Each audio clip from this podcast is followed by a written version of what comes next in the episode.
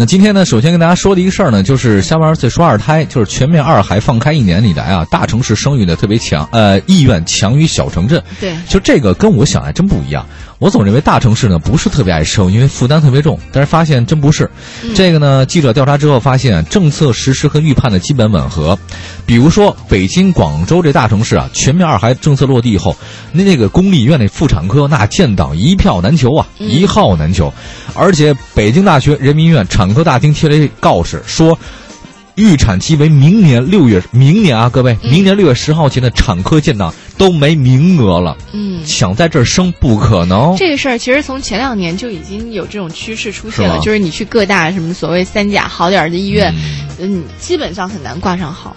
不是这个，这个这很奇怪的一件事。但是啊，你看这是大城市，刚刚说北京啊，嗯比如说有些省份的市县，两孩儿就生下俩孩子比较冷清。比如举例子吧，安徽有一个县级市的卫计委年初呢，组织当地的这个调查显示，愿意生俩孩子只占百分之二十，这这连一半都没到哎，。这个他他这个数据是按照就是垂直的这种比较标准哈。我身边我还真是去了解过一些，就是男性和女性，我发现啊，女性对于生二孩的抗拒远没有男性那么高，就是你你说直接点，不要老两转折两次。谁男性愿意生孩子？女的比较愿意，男的的反倒愿意生是不愿意，哦男的可能会会想到，呃但是我仅限于我身边的一些我们在想，是不是持续跟一个人再去生，还是是这个不在我们考虑，范围这我我就开玩笑，我开玩笑，就是女的更愿意生，是不是这意思？不是，就是女孩可能她对于有孩子的这种意愿会比较强烈一些，但是男人啊他可能考虑的更多的就是他的哎呦真经济压力可持很大的续性。对，你说现在把一孩子养大得多少钱呢？对，你看你会想这个，但是我从来没想过这事。因为你不是、你不负责家里挣钱啊，我不是也挣钱吗？就您这种，你挣多少我是不太清楚，但是应该不会比我多太多。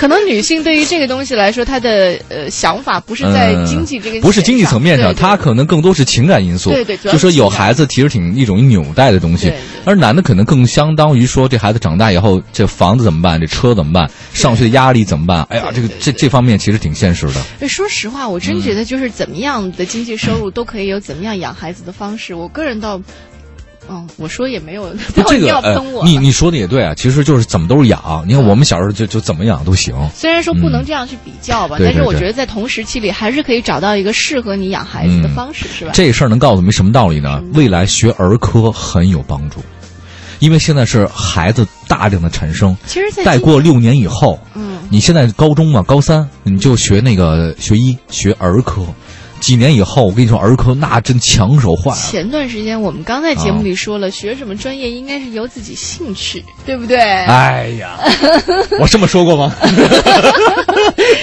今天告诉大家由市场来决定。我跟你讲，一定得由市场，因为兴趣没那么重要哎，啊。前段时间你记得我们在啊年初做节目的时候，当时是说是甘肃还是哪个省？嗯大概是五千个儿童配一个儿科医生，所以其实儿科医生真的还挺缺的。对对对。